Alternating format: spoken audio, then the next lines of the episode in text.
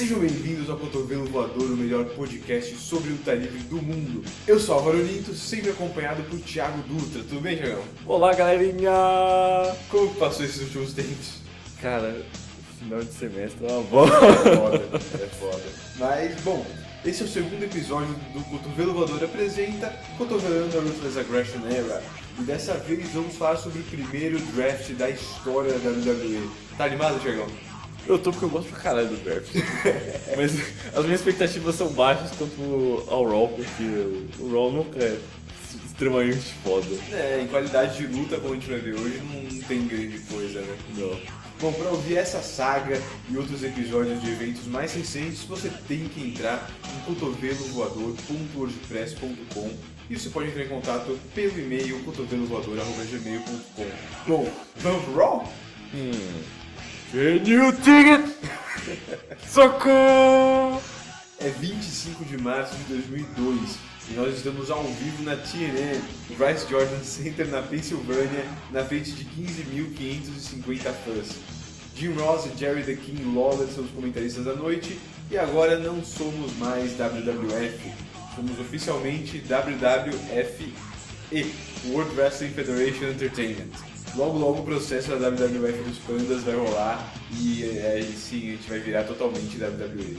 Caraca. 15 mil pessoas? Tipo, parece que tinha mais gente. É, 15.500. Acho que é um, é um número normal para o Raw, pelo menos nessa época. Como explicamos no episódio anterior, um dos grandes problemas da era da Ruthless Aggression foi o enorme número de lutadores no seu elenco. Para resolver essa questão, a WWE resolveu transformar seus programas de televisão em entidades diferentes, o Raw às segundas e o SmackDown às quintas. Cada programa teria seu elenco exclusivo de lutadores e seria tratado como um programa diferente. O que veremos hoje é como foi feita essa divisão inicial. Antes da abertura do programa, Linda McMahon, que é esposa do Vince e CEO da WWF, aparece em um telão no vestiário onde está grande parte do elenco da WWF para explicar as regras do draft. Durante a noite, 20 lutadores seriam transferidos ao vivo, com Vince McMahon sendo o líder do SmackDown e Ric Flair do Raw. Mais tarde, no site da WWE, o restante iria receber uma nova casa, com exceção do Stone Cold Steve Austin, que por cláusulas contratuais seria um agente livre para competir onde quisesse. E os competidores do main event pelo Undisputed WWF Championship, Triple H, Chris Jericho e Stephanie McMahon também não seriam transferidos. Mas antes disso, iniciamos com uma luta. Temos luta 1, Tess contra Mr. Perfect. Peter Senner, que é mais conhecido como Tess, foi um dos grandes nomes da SW do Paul Heyman entre 93 e 99, ganhando duas vezes o campeonato mundial da companhia e se tornando o quarto e último Triple Crown Champion, atrás do Johnny Hot Body, Sabu e Mickey Whipwreck. Conhecido como a Human Suplex Machine, a máquina do suplex humano, Tess estreou na WWF em 23 de janeiro de 2000, no Royal Rumble, derrotando Kurt Angle. Se a estreia do Tess antes basicamente um assassino silencioso foi ótima, a sua carreira decaiu logo depois. Em poucos meses ele estava enfrentando Jerry Lawler em pay-per-view. No... Caraca! o Lawler ainda competia em pay-per-view? É. Uau. Devido a muitas lesões durante sua carreira, principalmente no pescoço, em 2002 o Tess começou a trabalhar como comentarista e lutador ocasional. Em janeiro ele ganhou o campeonato de duplas com Spike Dudley, antes de perder o título para Billy Chuck. Logo que o draft entrar em vigor, o Tess vai se aposentar do ringue e se tornar um comentarista apenas. Hum. Mr. Perfect, nome real Kurt Hennig, foi uma grande estrela da WWF no fim dos anos 80, com um personagem perfeito em tudo que fazia, ganhando o título intercontinental em duas ocasiões. Ele deixou a empresa em 94 e retornou em 95 como comentarista, deixando a WWF novamente em 96. No ano seguinte, ele estreou na concorrente WCW, onde fingiu se unir aos Four Horsemen, os traindo e tornando-se membro da NWO. É como todo mundo, né? É, como todo mundo. Todo mundo foi da NWO. Após o fim de seu contrato em 2000, Hennig passeou pelo circuito independente até ser chamado para participar do Royal Rumble de 2002. Após a participação, ele foi recontratado pela WWF. Hold on, everybody. Tonight, you people are to see an example. Perfect speech. Have you ever noticed that? Perfect grammar. The perfect pick. You know who that is? That's me. Oh! Hey! Antes da luta, o Perfect pega o microfone, mas antes que ele fale muita coisa, ele ataca o Tess direto, né? Ele não falou nada, na verdade. Ele tentou. Ele não tava bem, né, tipo, Eu não entendi nada. Ele não tava bem, ele tava, tipo. Eu não sei se ele tava bêbado, eu não sei se ele tava, se ele tava cheirando alguma coisa, mas ele não tava no, no melhor do. do, do, do Eu vou chutar que ele tava de Shawn Michaels, ele tava bêbado. É bem possível. Antes eu começar, ele pega o microfone e fala que ele seria o perfect pick, né? A escolha perfeita, e ele nem é escolhido durante o Não, programa. não. Ele, antes de começar, já mete uma cotovelada no, no rosto do Tess, obrigando o árbitro a iniciar o combate. Mr. Perfect aplica um Perfect Plus logo no começo da luta, mas Tess quebra a contagem ao agarrar as cordas imediatamente. Aquele Perfect Plus que o... ele fez logo, tipo, em cima das cordas. Não foi um. Calma, aquilo era o? Era um, era um Fisherman Suplex, né? É, é o Perfect Plus. É, tá. É uma luta bem truncada, com nenhum dos dois vendendo os ataques do outro. A 1 minuto e 53 segundos, o Tess aplica o seu Tess Mission e Perfect desiste. Qual que é. O, o, esse não pode ter sido o feature do TS quando ele tava na Sim. SW. Era? Tess Mission. Ele é o rei do suplex, porque o feature É. dele é uma submissão. É. difícil de explicar, mas é tipo. É o Tess Mission. Tá ok. Depois da luta, o Tess arranja o microfone e diz que Perfect não é o Perfect Pick, ele é apenas mais uma vítima. Que acho que é um bordão que ele usa. É, eu acho que ele é um bordão. Eu, é acho tipo o DDP falando That's not a bad thing, that's a good que, thing. eu acho que ele usa isso até no. quando ele, ele aparece nesse W refeita mais pra frente. Aham. Então. Bom, essa não é a última luta do Tess que a gente vai ver. Em 2006 ele vai ter mais um combate. E em alguns dias fora da nossa cobertura, no Jacket, ele vai enfrentar o Godfather. Então essa é uma das últimas lutas da carreira do Tess. Mas essa é a última vez que veremos Mr. Perfect. Hennig ficaria na WWF até o início de maio, quando foi demitido por brigar bêbado com o Brock Lesnar em um avião e por alcoolismo em geral. Então eu acho que realmente ele tava bêbado. É, Primeiro que as pessoas sempre brigam com o Brock Lesnar. É, E, e as pessoas sempre estão bêbadas nessa época. É, tá todo mundo bêbado. É que também eles pegaram uma galera, tipo, o Rene, que já tem histórico de, de ser bêbado, a NWO inteira. É que nem o. o, o Psycho Sid. é, é. É, os caras sempre causam problema. Ele esfaqueou o cara com uma tesoura. o Arn Anderson. Muito bom. Em outubro de 2002, o Hennig já trabalhava para a TNA, onde ficou até o início de 2003. Cara, que Teen Ninja existia nessa época? É, daqui eram os primeiros dias da TNA, no fim de 2002 que ela se estabeleceu. O Hennig foi encontrado morto em seu quarto de hotel em 10 de fevereiro de 2003, aos 44 anos, vítima de uma overdose de cocaína. Puta, cara, daqui é tipo um ano. Que triste. É, é meio escroto você pensar que daqui a um ano ele vai estar morto. Em 2007, o Hennig foi introduzido postumamente ao Hall da Fama da WWE. E que alguma coisa pra falar sobre o Tez ou o Mr. Perfect? Eu esperava mais dos dois. É que é foda uma luta de menos de dois minutos, né? É. O, o, o Raw nunca, nunca tem muitas lutas fodidas. Eu acho que hoje em dia eles dão muito mais tempo pras lutas no, É. no- nos shows do que no. Eles têm três horas hoje também. né? É verdade, né? É, realmente. É é verdade, esse Raw tinha um minuto e meio. É. Quer dizer, uma hora, um minuto e meio. Uma hora. Acabou. Lutas de um minuto e meio, mas tipo. É, na real é duas horas Com os com comerciais, né? mas uma hora e meia de show é muito pouco. É. Yeah, we're about ready to roll. Yeah, back. What do you think? Ah, Vance has got the first pick. We better have an A plan and a B plan. Oh, hey, we're gonna have an A, B, C, D. If I anything about McMahon, it's to expect the unexpected. But he doesn't realize you and I got our game face on too, man. We're not backing down. He thinks like the whole world think we can't handle this. Bom, a gente vai para os bastidores na sala de Ric Flair, onde Arn Anderson, o lendário assistente.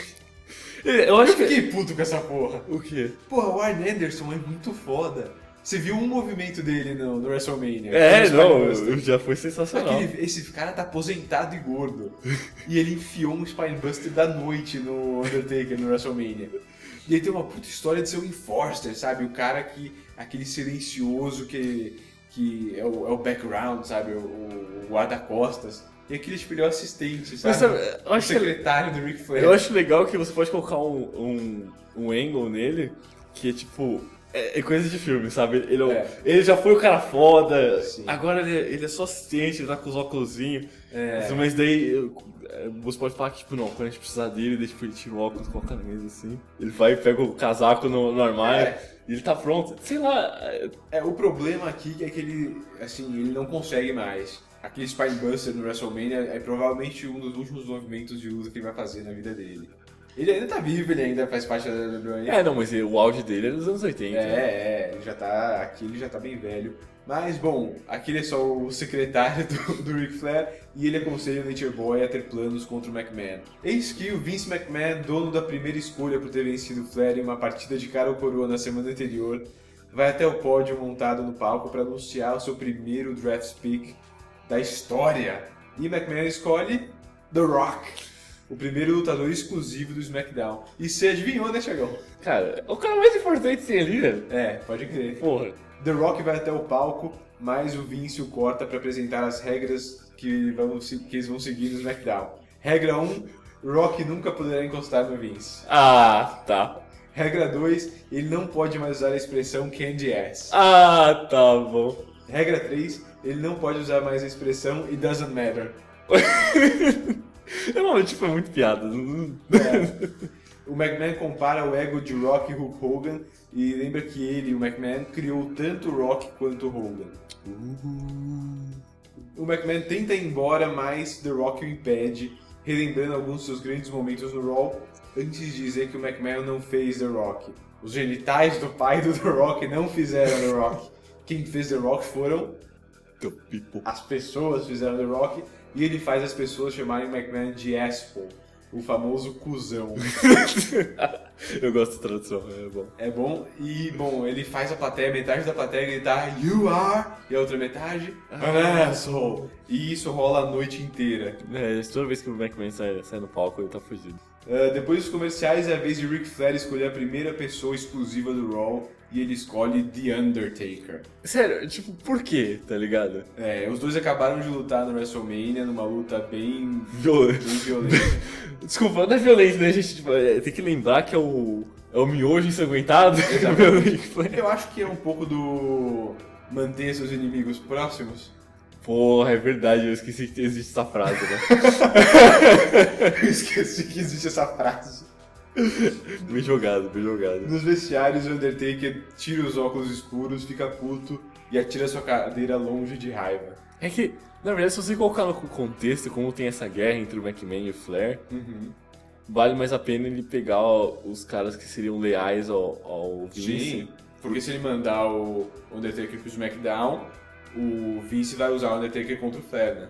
Porque a gente, a gente sabe que vai ter essas guerras de brand, tipo, Sim, toda pra hora. sempre, pra pra sempre. sempre. é. Só agora que não tem mais, tipo, brand específica que não rola mais. Mas, porra, WrestleMania foi o quê? 29, que teve, tipo, Ted Long, time do Ted Long contra o time do Lauren Iris. É, isso- Briga de brand. Sempre tem. Quem também não tá nem um pouco feliz é o McMahon, que é confrontado por Kurt Angle, o favorito do Thiagão, que está muito triste e com sentimentos partidos por não ter sido o primeiro escolhido pelo McMahon. Cara, os caras têm o quê? 20 anos? Porra, é. Vince também é confrontado pelo putíssimo Undertaker, que tá bravo porque o McMahon lhe garantiu que o Flair não escolheria. Então o Vince promete que vai compensar o Undertaker. Como? E, bom, a gente vai ver nas próximas, Ah. nos próximos programas. Luta 2: Edge e Diamond Dallas Page contra Christian e Booker T. Eu me enganei, Tiagão. No último episódio eu não contava que o DDP ia aparecer novamente. Então essa sim é a última aparição do DDP no podcast. Yo, it's me. It's me. It's DDP. E ele não é mais o campeão europeu. No SmackDown anterior ao Raw, William Regal derrotou o DDP pelo título após a interferência do Christian. Booker T e Christian começam dominando Edge até que o futuro Rated R Superstar consegue aplicar um Spinebuster em seu ex-parceiro. DDP na luta, o Christian ilegalmente puxa o pescoço do seu ex-mentor nas cordas. Page desvia de um Scissors Kick e acerta um Diamond Cutter, mas o Christian quebra a contagem. Os vilões conseguem a vitória aos 2 minutos e 9 segundos, quando o Christian aplica um Preacher que vai virar daqui a um tempo O Kill Switch. Kill Switch em Page e é puxado para fora do ringue pelo Edge. O Booker T aproveita e aplica um Scissors Kick no DDP, vencendo. O que eu percebi é que nesse Raw teve muitas oportunidades né, que. Calma, quantas lutas de. Com, com gente lá de fora? Acho que foram umas três ou quatro, né? Porra, teve. É, bastante. Sempre alguém, tipo, aplica um, aplica um golpe foda, daí, tipo, joga o cara pra fora, e, tipo, esse cara deveria, sei lá, atualmente, no Raw atual, o cara deveria ficar lá fora, sei lá, por uns 3 minutos morto, e o cara volta em dois segundos, É, tá porque a ligado? luta não tem três É. E eu acho que é meio foda que, tipo, é muito potencial, cara. Essa luta tem, tipo, Ed, Christian. Essa luta tem quatro pessoas. Três hoje são hall da- estão no Hall da Fama. What? E DDP com certeza vai estar em algum momento. O Christian tá no Hall da Fama? Ah, é, pode crer, o Christian tá. Não, é um dia Ele talvez. vai estar, assim. Não, ele é um cara foda, sim, É. mas tipo. É assim, são pelo menos dois estão no Hall da Fama e dois são, duas são lendas, sabe? É. E eles lutam por pouquinho mais de dois minutos. É que quem já tá consagrado nessa época? O. o- vindo. O DDP tá da, vindo da WCW. É, acho que nenhum deles é visto como lenda, sabe? Não, não, não como lenda. Eu imagino obviamente, vai demorar um tempo, mas Sim. como caras bons mesmo. Ah, sim. ah, o Ed e o Christian, eles ainda não estão naquele nível foda. O Ed vai chegar nesse nível no podcast, a gente vai ver ele no topo da, da companhia. O Christian não, o Christian vai sair É, o antes Christian vai de, sair. De conseguir ficar no topo. E quando ele voltar, só em 2009, se eu não me engano, ele nunca, ele nunca vai chegar no topo. Não, não adianta. Ah, o Booker T, o DDP, eu acho que eles já chegaram no topo deles na WCW. É, mas o o Booker T ainda, ainda vai, ser, vai ser King of the Ring, ele ainda vai ganhar um, vai ganhar um título Vai, da vai, vai, vai. O Booker ainda vai. Ele vai ficar até o fim do podcast, ele vai estar aqui ainda. Ele vai embora, acho que 2007 só. Nossa, cara, o Booker T Santini é uma bosta, cara. é um lixo. Na verdade, a época que esse Santini era um lixo, É, eu porque também. Nunca, puta, nunca consegui. é, literalmente. Tô saindo totalmente do curso do podcast, mas foda é, Era a época que eles estavam trazendo superstars velhos pra serem o, o É. topo da, da TNA. Foi uma época. Que é tipo, é o Kurt Angle, o Booker T, o Big Papa Punk, o. O Que é o. Scott Steiner. Scott Steiner. E o outro, quem é o outro cara? Kevin, Kevin Nash não o tava. Mick lá. Foley eles levam de volta, o Sting. É, Ah, o é Sting, que, é verdade. tipo, entre 2002 e 2006, mais ou menos, o povo fala que a TNA era foda. Que era tipo. Lutadores novos, coisa nova. É, só gente que a gente não conhece, né? É. Imagina. Daí parece que depois eles meio que se fuderam. A época que eu assisti alguma coisa foi em 2010, que é quando eles estavam trazendo o Hulk Hogan. Ah, sim. E, o- e o- e o main event que eu vi de algum pay-per-view foi tipo Sting contra Mick Foley em 2010. Ele não consegue amarrar os sapatos. sabe? E foi triste.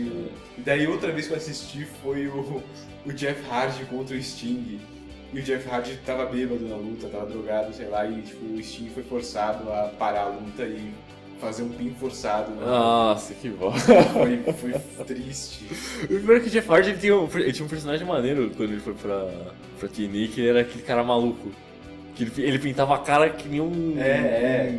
um, um, um gótico psicopata. Era insano. É, foi isso aí. Time National Amateur Wrestling Champion, 1995 World Champion, 1996 Olympic gold medalist, two-time WWF champion, Uh, whoa, whoa, whoa. I know where you're going with this, okay?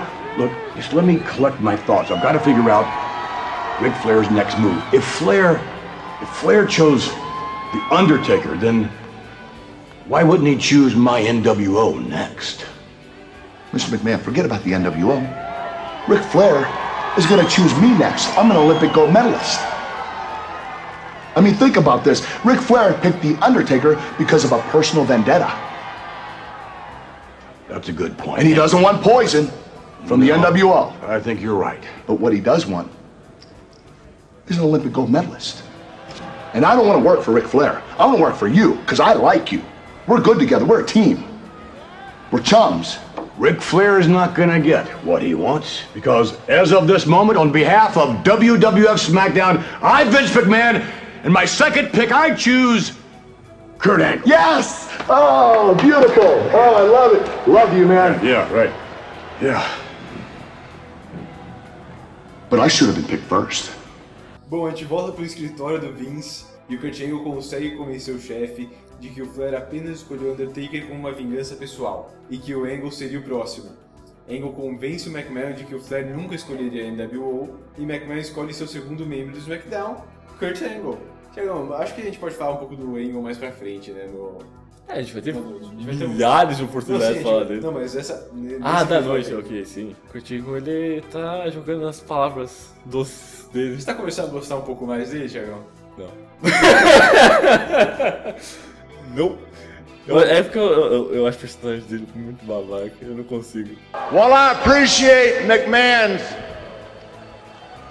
what he thinks ability to sign Steve Austin is, I want everyone here to know that I will work as diligently as I can to bring Stone Cold to the WWF Raw brand. Meanwhile, Vince, as they say in chess, it's your move next. Because on behalf of WWF Raw, my second pick is the collective unit of the NWO. Oh my God! What? There's the Undertaker and now the three members of the NWO. No palco, o Flair faz exatamente o que o Vince imaginou e escolhe os três membros da NWO para o Raw. É, três membros. Scott Hall, Kevin Nash e X-Pac. Sean Waltman estreou na WWF em 1993 como o jobber 123 Kid. Em maio de 96 ele deixou a WWF e se uniu à WCW juntando-se aos seus amigos Kevin Nash e Scott Hall na NWO como Six, já que era o sexto membro da NWO e a soma de 1, 2 e 3. Uau! Isso foi quando? Desculpa, 96? 96. Caraca, e tipo, o One Two Three Kid tava, tipo, bem famoso nessa época. Sim. Caraca. Em 98, o Waltman foi demitido da WCW por seu alcoolismo ou como uma jogada para diminuir o poder do Nash e do Hall nos bastidores da WCW. Ah, Então vamos mandar o amigo deles embora. Ele retornou à WWF como X-Pac, membro da D-Generation X, e agora ele retornou de uma lesão no SmackDown de 21 de março, se unindo ao Hall e ao Nash na NWO após a expulsão do Hulk Hogan. A gente vai falar mais dele, né? na- É. honestamente, eu nunca vi muitas lutas do X-Pac. Eu já ouvi falar muito dele quando ele era o One Kid, que tipo, era sempre, as lutas com ele eram sempre boas, mas ah, nunca vi muito, na verdade. né? Voltamos à sala do McMahon e, por sugestão do Kurt Angle, o McMahon escolhe Chris Benoit, lesionado desde junho de 2001, outro que não participou da Invasion. O hype, cara, do Chris Benoit tá altíssimo, porque até agora a gente não viu ele. Aham. Ele é o terceiro pick do, do draft. É. Meu Deus do céu. E ele tá, lesionado, a gente tá, ele tá lesionado há mais quase um ano já. O quê? Quase- Pescoço? é. Pescoço? Foi na cabeça? Eu acho que sim, eu acho que foi o pescoço. Todo mundo se foge no pescoço. Na sala do Flair, o Nature Boy é confrontado pelos três membros da NWO que dizem que não irão trabalhar pra ele, mas sim pro McMahon. O Flair então escolhe o Kane pro Raw. O que o Kane fez com a, com a NWO lá? Esse- Ele bateu neles no, no, no Raw passado, é isso? Não, É só o Kane, né? é. Tá bom, então. Luta 3: Trish Stratus contra Ivory.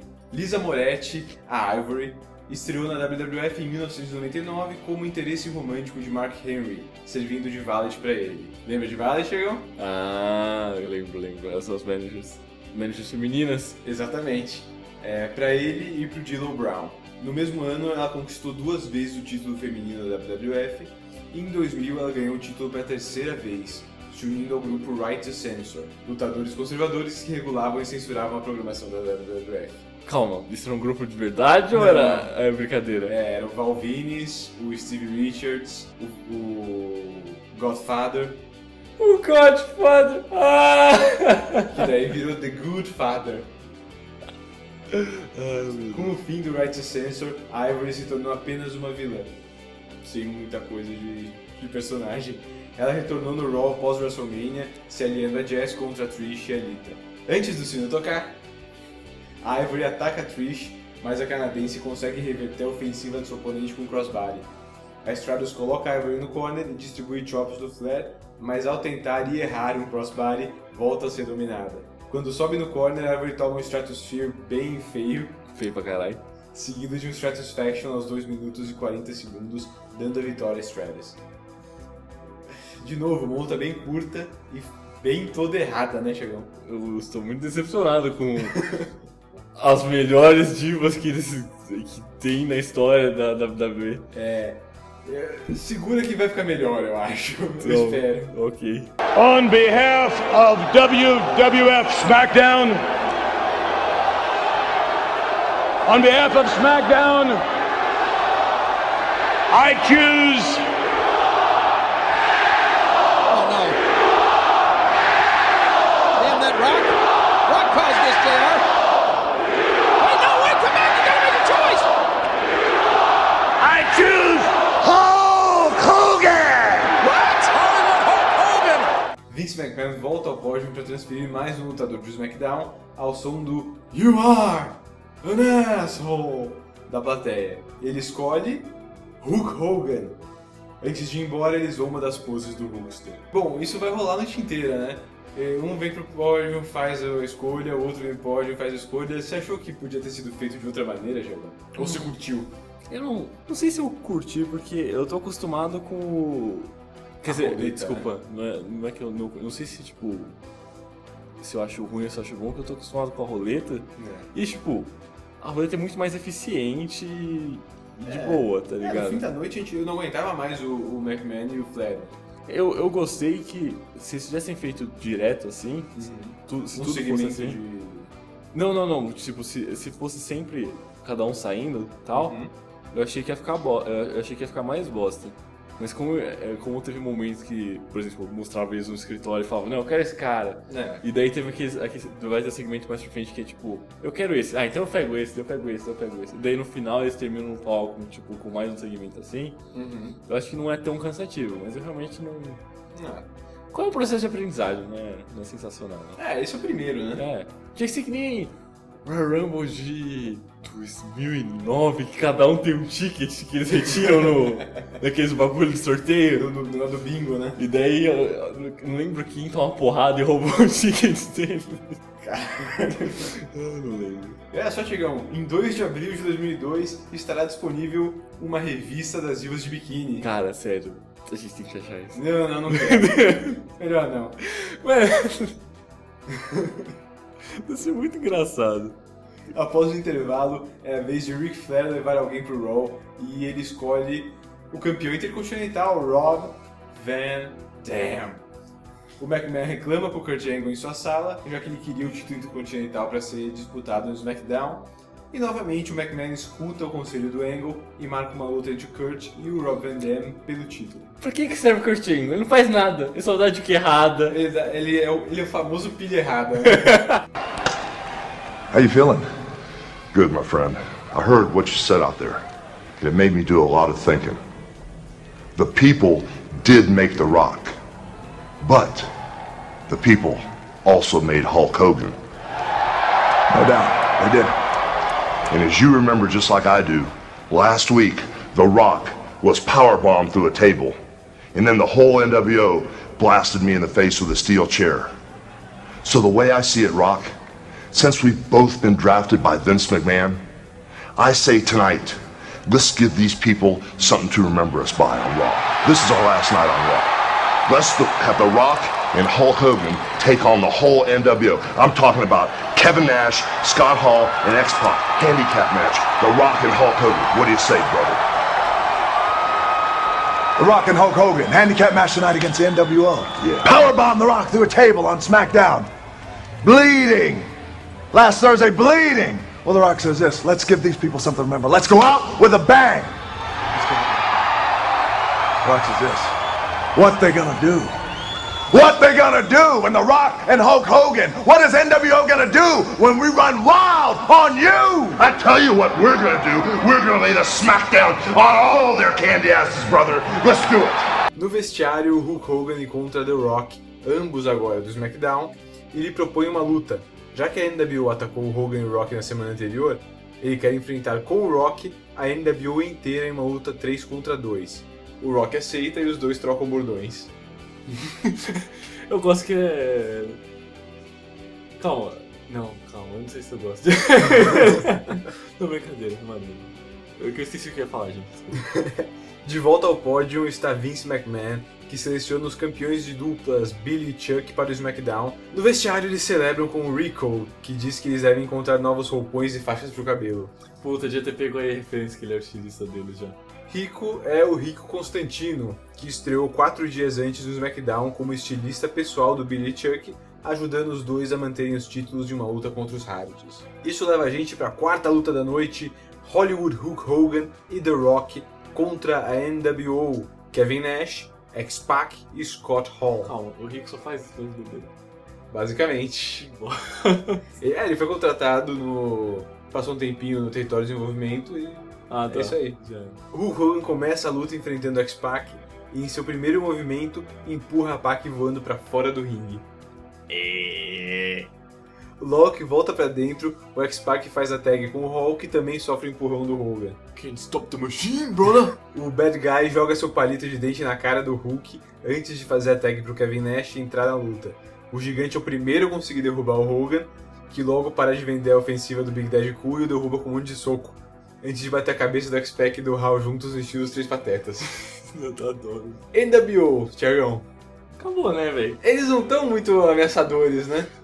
Pra quem é. Pra quem deveria ser o, o veneno. É, logo a vantagem numérica da NWO chega até o Hogan, com os três dominando no corner, até que ele e o Hall fazem aquela clothesline dupla que derruba os dois. O Rock e o Nash entram, com o Rock limpando o ringue da NWO e aplicando um Rock Bottom no Nash. O que é impossível é fisicamente impossível.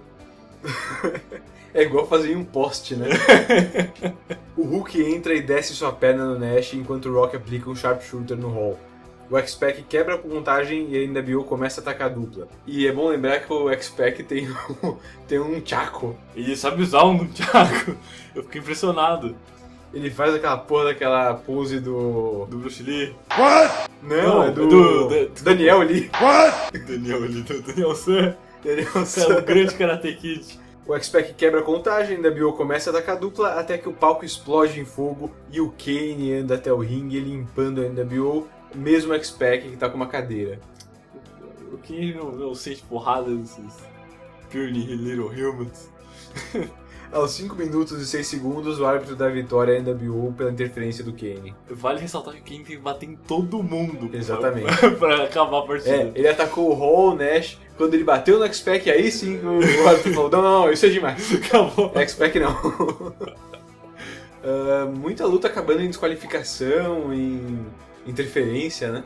É pra mostrar a rivalidade das brands. É, por aí. Eu acho que isso vai ser o último do, da NWO que a gente vai ver nesse episódio. E não tá muito da hora, né? Tá meio. É. Primeiro que é fim de carreira, né? é. E eu acho que. Eu não sei. É uma coisa. Na verdade, é- eu acho que é coisa da minha cabeça, tá ligado? Mas eu, eu sinto que, tipo, os writers assim da WWF não querem dar muita coisa pra NWO também. É porque são escrotos, né? É, a fama, a fama é que tipo, a NWO controlava esse, a WCW É, tipo, controlava. nos bastidores. Então, Não, é bom ressaltar que tá, eles voltaram, mas o Scott Hall é, não é. Não, não melhorou de vida, ele continua bêbado, continua causando problemas nos bastidores, o X-Pac também. Então, assim, eles voltaram, mas não, não são santos. não. Nas próximas vezes que a gente vê a NWO, eles vão ter várias mudanças nos membros. Então, gente nova vai chegar, a gente vai sair, então Cara, quem, se prepare. quem, é, quem vai ser o, o pilar pra tipo, manter o bagulho? Porque tem que ter alguém velho lá pra continuar sendo a mesma Exatamente. coisa. Ai. Vamos ter um retorno nos próximos meses. Meu Deus do céu. Mas enfim, Vince McMahon invade o escritório do Ric Flair, reclamando dele ter roubado o Undertaker e a NWO. Os dois começam a anunciar transferidos. O McMahon pega o Rikishi e o Edge pro SmackDown. E o Flair pega o Kane, o Big Show, o Kane já tinha pegado, né? Uhum. O Big Show e o Booker T pro Raw. Isso leva a gente pra quinta luta da noite. Jeff Hardy, acompanhado por Lita e Matt Hardy, versus Billy, acompanhado por Chuck e Rico. Isso aí, né? Você comentou alguma coisa na entrada dos Hardys? Eu comentei que eles anunciaram a Lita como acompanhante do ringue. What? Ela só, ela só tipo, Company by Matt Hardy, A Lilian, Jeff Hardy. a Lilian Garcia tava meio fora de si, né? Eu não sei se, eu não sei se era ela que tava Era sendo errada, assim. Bom, o Billy começa dominando ao pisotear o Jeff no corner. O Hardy consegue revidar e derrubar o campeão aplicando o seu leg drop duplo na pelvis do Billy, seguido de um Hurricane DDT. Isso, isso é sim foi louco. É, Isso é E- louco. lembrem, esse foi legal, esse movimento foi legal. Enquanto o Jeff sobe no corner para fazer seu senton bomb, o Chuck escala a beirada do ringue antes que o Matthew intercepte A distração permite que Billy desvie do ataque e o Jeff faz um Senton Bomb no nada. Tipo, 20 anos fazendo isso deve ter fudido as costas. dele. Completamente. Completamente. Perto do ringue, o Rico pega um cinturão pra interferir na luta, mas toma uma Hurricane Run horrível da Lita. Eu, mano, ela errou, tipo, tudo. A perna dela passou por cima da cabeça do cara. Não, tá tudo errado, tudo errado. Ele ainda, ele ainda conseguiu, tipo, fazer de um jeito pra ela não morrer. É, mas ela podia ter morrido. E a gente vai ver várias ocasiões a Lita quase morrendo. Ela faz isso bastante. E perigosamente. A distração com toda a Lita e Rico do lado permite que o Jeff faça um Victory Roll no Billy, que também tá bem esquisito esse Victory Roll, mas ele consegue a vitória sobre o campeão em 1 minuto e 50 segundos. Foda-se, né? Bastante. a gente volta para as estrelas da noite. Ric Flair anuncia que quer os Dudley Boys no Raw, então ele escolhe primeiro Bubba Ray Dudley. McMahon, em represália, leva Devon pro SmackDown. Os Dudleys são separados e no vestiário eles se despedem. Não fez muito sentido porque o Flair, tipo, minutos antes escolheu a NWO inteira. São três caras, São três caras. dois. Acho que essa é uma regra que eles não deixaram muito específico, né? Tipo, quem que a gente pode. A gente, se a gente pode levar mais de uma pessoa ao mesmo tempo, tipo, duplas e, e etc. E o McMahon escolheu o Billy Chuck. É, mas vai escolher o Billy Chuck. Não, já escolheu. Já? Já? Bom, foi feito claramente pra, Pra separar, separar, os? Dudleys. E tipo, isso, será, isso é bom? Eu acho que isso não é uma boa ideia. A menos que tipo, eles compitam com mais irmãos Dudleys, que sempre tem um monte. Não, não vão fazer isso. Ahn, eu vou adiantar que o Devon no SmackDown vai ser a porta de entrada pra uma grande estrela. Olha só. Eu acho que. É, logo a gente vai ver eles. Mas é isso. E também não vai durar muito isso.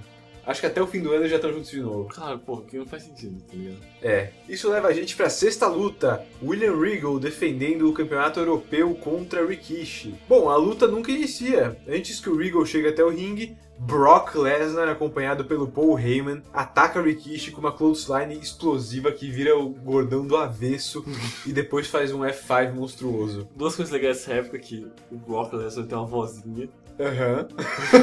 e o Paul Heyman tem cabelo. É. E o Lesnar não tem aquela tatuagem de, De faca, de né? faca no- entre, os- entre o peito. Bom, no Raw, após o WrestleMania 18, uma luta entre Maven e Al Snow pelo título hardcore, também envolvendo Spike Dudley, tentando fazer o mesmo que ele fez no WrestleMania, foi interrompida por um monstro gigantesco acompanhado por Paul Heyman. O Heyman, que não aparecia desde o Survivor Series de 2001, gritava ordens enquanto a criatura, depois nomeada Brock Lesnar, demolia todos no ringue. Ah, Ele destruiu todo mundo. Lesnar, um filho de fazendeiros de Webster, Dakota do Sul, fez uma incrível carreira na luta livre amadora antes de ser contratado pela WWF em 2000, sendo mandado para o território de desenvolvimento Ohio Valley Wrestling, onde conquistou o título de duplas na companhia três vezes com o Shelton Benjamin. esse não é o MVP? Não, o Shelton Benjamin é o Ain't No Stopping Me Now, que tem aquele cabelo loiro. Ah! Tá. Talvez eu lembre. Logo ele vai aparecer. é, sim. Depois de sua estreia no Raw, o Lesnar apareceu no SmackDown destruindo The Hurricane e aplicando um clothesline em Molly Holly, sob instruções do Heyman. É um monstro. Então é isso. Temos agora Brock Lesnar, Tiagão. Caraca. Tava esperando por essa? Eu tô esperando pelo Goldberg. Ele vai demorar bastante, viu? Foda-se. Acho que ele só chega 2003, 2004. 2004. Eu, eu consigo esperar. Porque eles têm uma luta muito louca. É. Vamos ver sobre isso. Well, JR, I'm just waiting.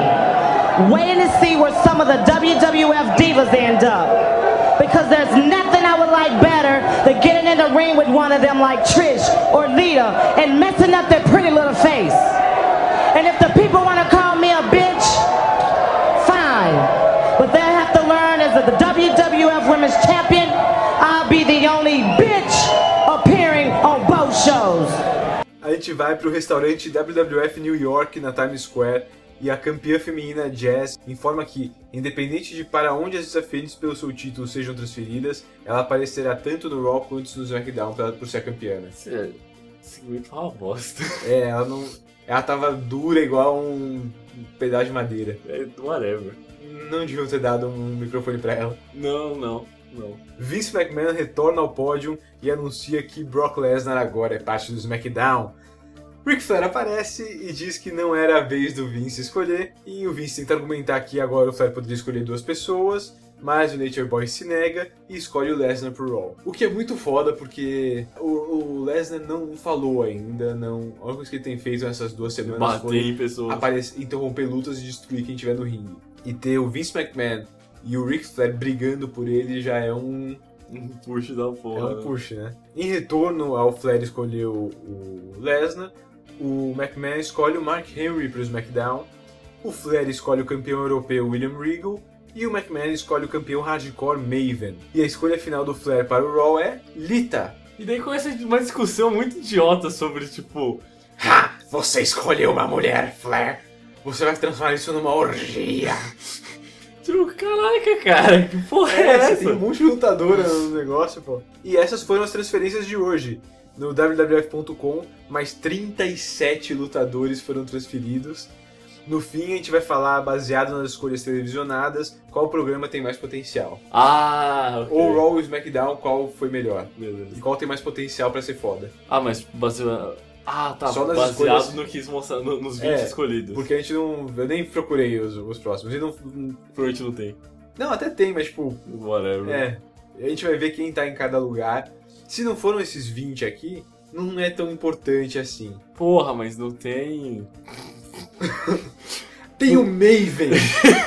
Então, mas tem o mesmo, mas não tem os hards. Que porra é essa? é, vamos ver nos próximos episódios. Tá bom. Os hards vão estar no, no próximo episódio, então a gente já vai falar em quais. em qual brand eles estão, se eles são a mesma brand e tal. Luta 7: Rob Van Dam defendendo o campeonato intercontinental contra Kurt Angle, na tentativa do Angle levar o título intercontinental para o SmackDown com ele. Antes do início da luta, o Angle aplica um German Suplex no RVD, obrigando o árbitro a tocar o sino. A luta é equilibrada, com os dois trocando a guarda em momentos de controle o tempo todo. O Van Damme com chutes e o Angle com suplexes. O RVD consegue quebrar a sequência de três German suplexes do Angle e aplica um Rolling Thunder muito perto das cordas, Cara, batendo até as pernas na corda, né? ele, se, ele se, se interrompeu ali nas coisas. Conseguindo uma contagem de dois antes do Kurt colocar os pés na corda. Quando percebe que o Van Damme vai tentar o 5 Star Frog Splash, o Angle sai do ringue e pega o título intercontinental. E tipo, que esse filho da puta tá... Ele não queria pegar o título, ele vai se desqualificar, caralho. Cara, quer saber? Eu vou, eu vou com essa porra de qualquer jeito. Ele é interceptado pelo RVD, que bate sua cabeça nos degraus do ringue antes de mandar ele pra dentro. Quando o Van Damme tenta aplicar seu chute do corner, o Angle joga o árbitro em sua frente. Com o árbitro nocauteado, o Angle aplica o Angle Slam. Mas antes que ele possa aplicar o Angle Lock, o árbitro encerra a luta aos 2 minutos e 54 segundos, dando a vitória a RVD por desqualificação, porque o Angle empurrou ele. Ainda campeão, Rob Van Damme. De novo, dois, nem 3 minutos de luta. Não, e, tipo, hoje em dia não tem muito esse esquema do, de ser desqualificado por empurrar o árbitro, tá ligado? É, o cara. o- primeiro ele encerra a luta, né? É. Mesmo com a luta encerrada, o Angle aplica um Angle Lock no RVD, que é defendido pelo Edge. Os dois trocam suplexes e Edge reverte o Angle Slam em um Spear. Todos os árbitros do mundo aparecem para separar os dois. Bom, no Raw, após o WrestleMania, o Edge e o Kane derrotaram o Angle e o Booker T, com o Edge conseguindo o pin no Angle depois de um Edge Crush. No SmackDown seguinte, o Angle interferiu em uma luta entre Edge e Booker T, atacando o Edge e dando a vitória para o ex-campeão da WCW. Com o Raw de hoje, já adianto que a luta foda que eu falei que ia rolar no Backlash vai ser entre o Angle e o Edge. Ah, isso foi interessante. Então acho que se, você não começar a curtir o Angle ali, Acabou. acabou, não, Não beleza, eu aceito. Ok. Check it out, JR. Stephanie, Stephanie, coming up next, it's the triple threat match for the undisputed title. So many things can happen, including the fact that if Triple H pins you, you're out of the WWF. Michael, I'm not going anywhere. As a matter of fact, not only am I going to show up Thursday night on SmackDown, but I'll be on Raw and SmackDown going forward because tonight I'm going to become the undisputed WWF champion. Nos bastidores, Michael Cole, fã número 1 um do N5, entrevista Stephanie McMahon sobre o main event da noite com a questão de que, se ela tomar um pin do Triple H, ela terá que deixar a WWF. Stephanie não se preocupa com isso, já que ela tem certeza que ela vai ganhar o título. É, vai, vai ganhar, né? Óbvio. Isso leva a gente para a oitava luta da noite, Main Event. Triple H defendendo o Undisputed WWF Championship contra Chris Jericho e Stephanie McMahon em uma luta Triple Threat. Bom, Triple H e Jericho começam. Após um back body drop no Y2J, o Triple H vira suas atenções para Stephanie. Antes que ele possa fazer qualquer coisa com ela, o Jericho volta pro ringue e o joga para fora. Stephanie deita-se no ringue para que o Jericho a cubra, mas o Triple H consegue puxar o ex-campeão para fora do ringue. Tem uma coisa muito suja com, com esse bagulho, sabe? Sabe, Tipo, ela deita no ringue e fala, vem, vem, Vem, me monta! É muito meio estranho. e a puxada é foda.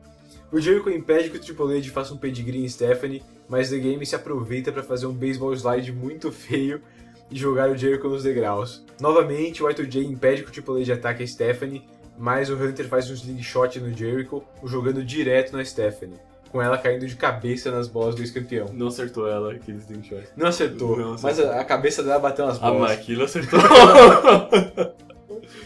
E ela caiu de lado ainda. Porra, é verdade.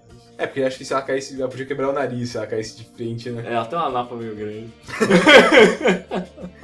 O Hunter chuta a Stephanie pra fora do ringue e o Jericho escorrega ao reverter um back body drop. Lembra disso? E Lembro. daí ele se recupera dando um chute na perna do Triple H. Falou, quer saber? Eu não quero levantar de verdade, não. É. Pega aqui. Eu quis fazer isso todo o tempo, gente. Eu não errei, tá? Eu não ia fazer uma coisa super foda. Eu... Não, não, eu não escorreguei. Isso faz o Jericho dominar o Triple H atacando sua perna lesionada com a Stephanie.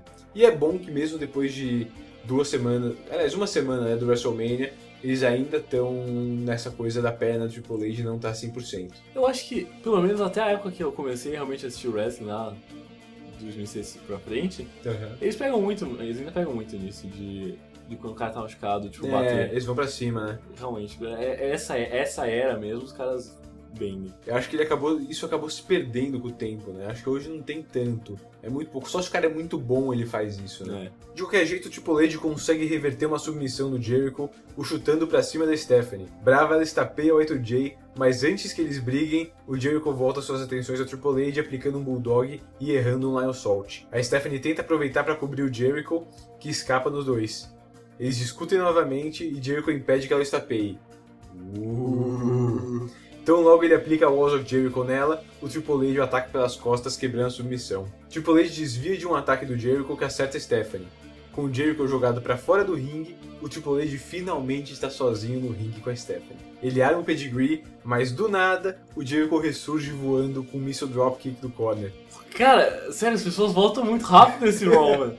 E, e o pior é que, tipo, o Miss porque o cara tipo, teve que correr, subir no apron, subir no, no É. turnbuckle e pular. pular. Caralho. O Jericho faz três tentativas de pin em Triple H que escapa de todos. E porra, é o que a gente falou quando a gente tava assistindo. Beleza. Primeiro A primeira não deu, vamos na segunda. Ah, também não deu. Acho que na terceira ele vai ficar. É muito bom. O Y2J pega o, o Timekeeper no, do lado dos comentaristas, joga ele pra longe, Cadeira. joga os cinturões no ringue e leva uma cadeira pra dentro. E daí que a gente percebeu, Triple Threat não tem desqualificação. Não tem desqualificação. Então por que durante a luta inteira a Stephanie distraiu o árbitro pro Y2J usar as cordas? Sabe, por que que... Ah, por que que quando tá rolando submissão eles tentavam chegar até as cordas? É, é, eu já falei isso, eu acho que os caras esquecem as regras. Eles mesmos É. esquecem as regras. Bem possível que eles tenham esquecido. Enquanto o árbitro se distrai se livrando da cadeira, o que ele não pode fazer porque não tem desqualificação. É, Ele falou, não, não, não, você não pode sentar no ringue, não pode sentar no ringue. O Jericho e o Triple H acertam um ao outro com o cinturão, igual o Maven e o Goldust fizeram no WrestleMania com tampa de lata. Então eu tô esperando que o Spike Dudley apareça, faça um pin no no Triple H e seja o novo Seja Undisputed Champion. Seria muito louco. Stephanie surge e cobre Triple H, que escapa no 2. Ela faz o mesmo com o Jericho, que também escapa no 2. O Triple H decapita a Stephanie com um clothesline e Jericho lhe aplica um Walls of Jericho que a Stephanie consegue quebrar. O Ela que é... quebrou? Ela quebrou, ela pula em cima do Jericho. É verdade. Nossa, cara, muito idiota. Ela Não monta tem- no Jericho. Não teve, não tem uma luta. É o Jericho e eu acho que é o não é o Punk, acho que é o Cena, Hum. que é uma triple threat Aham. e acho que os dois ganham Hum. Porque o Jericho tá aplicando o Walls Jericho enquanto o Cena tá aplicando STF no cara. no Eu lembro cara. de alguma coisa assim. Ah, Era só ter vindo a mesma coisa. É, pode crer, eu lembro disso acontecer. Mas eu não lembro quem era mesmo. É, disse o Randy Orton. Randy Orton tem submissão. Bom, com a Stephanie montada no Jericho, coitado toma um pedigree Triple H com a Stephanie quebrando o pin de novo. Aos 8 minutos e 9 segundos, Triple H aplica o Spinebuster em Stephanie, conseguindo a contagem, mantendo o título e expulsando sua futura ex-esposa da WWF. Enquanto Triple H celebra e canta o na na na na, Na na na na. Hey, hey, hey. Goodbye. Dois seguranças perseguem a Stephanie e arrancam ela da, da arena. Caraca, eu esqueci de falar de segurança. O quê? Porque o, o segurança care- careca que carregou ela é o cara que tava chorando lá no canto. Puta, pode crer. Tem um. Eu- Quando ele- a Stephanie tá fazendo a entrada dela, tem um segurança ali, tipo, no fim do corredor que leva pro ringue. E ele tá, tipo, agachado no chão, muito triste, com a mão na cara. E a gente chegou à conclusão que ele tava, tipo, oh, essa, essa mina aí é gata, hein? E deu aquela olhada bonita pra Stephanie, e daí ele pensou. Ela, ela é gata mesmo, é- ela é filha do chefe. Ai, cara. E Ai, tem cara. câmera por todo lado. Ai, E cara. daí ele resolveu, tipo, cobrir a cara e ficar pianinho ali no canto. Tá pior, tá pior que, que, que os ma- malucos são presos lá e aparecem no Cidade Alerta na cara. O, bom, o Raw acaba com o Triple H celebrando enquanto a Stephanie é levada embora. E foi isso aí. Esse foi o episódio do Raw, Tiagão. Luta da noite. Ah, Difícil, né? é tudo tão esquecível. É, eu acho que ficaria entre a luta da NWO e o Main Event. Eu acho que o Main Event, eu acho que eles perderam muita coisa com a Stephanie ali, porque acho que muitas vezes a luta virou sobre ela. E às vezes eu acho que o Triple H versus o Jericho daria uma coisa mais interessante. É, mas é, é que não pode cansar o, o público também, porque isso não sei se vai continuar por muito tempo ainda, Uhum. essa rivalidade. Não, esse Não. já é basicamente o fim É dela. verdade, né? Ao fim, ó, a Stephanie foi embora. Tipo. É, basicamente o fim. Jericho e Triple H já é meio. É, então, é, não sei. É porque, teve, quando a gente tava, quando a gente tava, a gente tava fazendo sobre nossa era mesmo, Aham. qual, qual foi aquela rivalidade que ela, ela se cansou por um tempo, porque ela parecia sempre... Muitas. O Cena contra o Rusev cansou. Não, mas o Cena contra o Rusev, eles sempre lutavam em pay-per-view. Tinha uma que, tipo, era, foi entre pay-per-views, eles lutavam toda semana. Dolph Ziggler contra o Kofi Kingston. Não, não, acho que não era essa, eu não lembro agora. Eu acho que era o... era o Dean com alguém? Não, não lembro. Quem que você falou? O Dean Ambrose Enfim. é, enfim. Bom, esse episódio teve uma audiência de 5.4, um décimo acima do que o Raw da semana anterior. Um décimo é muito, né? Não sei. É, assim, não é uma... Não é big shit. É, não... Se, se, se você esperasse que teria uma puta audiência após o draft, não teve grande mudança. Foi basicamente a mesma coisa da semana anterior. Bom, vamos agora ver elenco do Raw. Ficou, pelo menos os que foram decididos agora, né? The Undertaker, a NWO, Kane, Rob Van Dam, Big Show, Booker T, Bubba Ray Dudley, Brock Lesnar, William Regal e Lita. E o elenco do SmackDown, The Rock, Kurt Angle, Chris Benoit, Hulk Hogan, Billy Chuck, Rikishi, Edge, Devon Dudley, Mark Henry e Maven. Qual, qual tem mais potencial, Tiagão? Complicado. Olha, eu acho mais fácil primeiro a gente tentar descartar. Quer dizer, na, minha- na minha opinião, descartar o que eu acho que, tipo, não é tão foda. Nesse exato momento, porque, por exemplo, a NWO se falou que tipo, eles vão renovar a NWO. É, Aí, isso não tipo, quer dizer que vai ficar boa. É, ok, mas nesse momento eu acho que eles não, não são big shit. Uhum, Então, tipo, isso não influencia o elenco do Raw. uhum. O Big Show, eu não sei como ele tá agora, então, como eu não vi ele, pra mim Né. não, não influencia. É, ele tá, ele tá meio sem fazer nada. Tanto que no último episódio, no WrestleMania, ele tava numa... Ele tava segurando a criança. Ele tava segurando a criança. O... E se eu não me engano, no próximo episódio ele vai estar na Dark Match, antes do evento, no É. Hit. Ok. Então, ele tá meio que sem fazer nada, meio por aí só. Tá, tá por aí. Tá sendo O pai. Booker T tá rivalidade por causa de shampoo. Ah, é, deve melhorar.